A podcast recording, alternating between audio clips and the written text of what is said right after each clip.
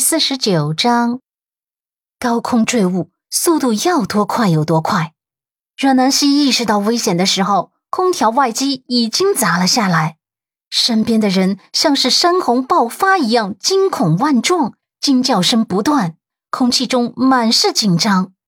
肩头传来的疼痛让他所有的神经一瞬间绷紧，在这千钧一发的时刻。旁边有一抹身影飞速冲过来，狠狠地推了他一把，然后有闷沉的声音传入到空气中。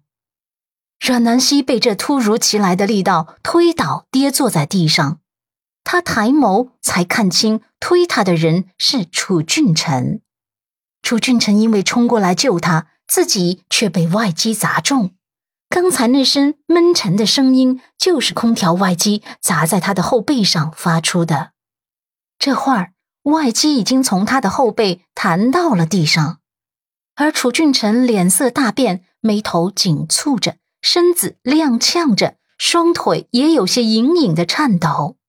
下一秒，他后背有鲜血汩汩的流了出来，顺着他的脊背染湿了他的西裤，蔓延到地上，一片刺目的猩红。阮南希自己的左侧肩头也受伤了。也流血了，伤口一片火辣辣的疼痛。他惊慌失措的眸子里闪过一丝意外，他没有想到楚俊成会救他。他一只手捂着自己的伤口，费力的站起来，不停的深呼吸。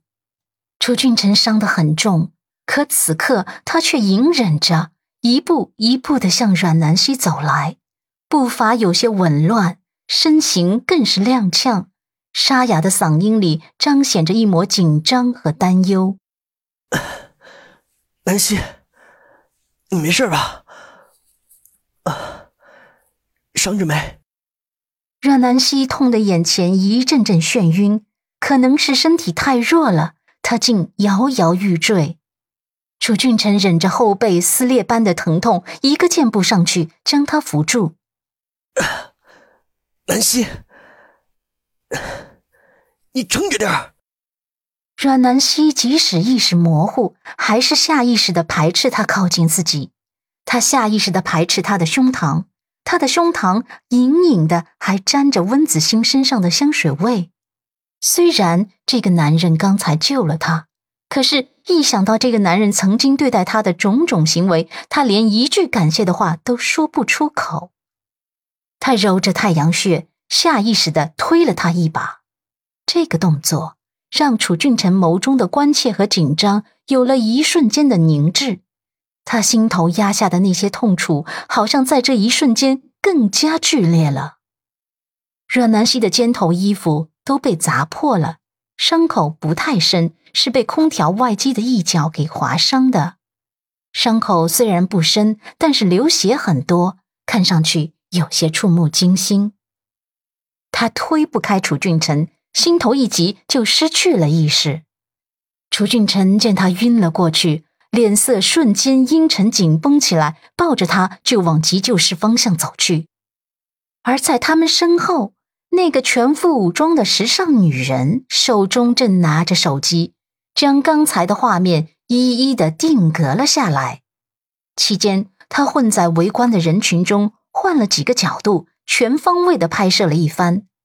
楚俊臣抱着阮南希走在一路上，众人大惊失色，因为他所经过的地方一路猩红色。急救室门口，他把阮南希放到了急救床上，自己眼前一黑，实在支撑不住，也跟着晕了过去。阮南希再次醒来，已经是下午了。午后的阳光懒散的照进病房中，明晃晃的，像是金丝线一样炸开。饶是阳光灿烂，却温暖不了病房内那冰冷刺骨的氛围。他颤动着睫毛，刚睁开眼睛，一张愤怒到近乎扭曲的面孔就出现在他的眼前。他愣了一下，来不及反应，脖子就已经被温子欣掐住了。阮南希，我掐死你！都是你这个贱人的错！我的君臣为了救你伤成那样，我只有掐死你才能解恨。他真的很生气，而且又哭过，脸上的妆容都花了，眼皮肿了起来，再配上这样一张扭曲的面孔，看上去格外的狰狞。阮南希被他掐得快要喘不过气来了，人的本能反应就是求生，他奋力的挣扎着，手指指甲狠狠地掐着温子欣的胳膊，最后大概是温子欣疼得受不了了，才终于松开他。他气得大口的喘息着，骂道：“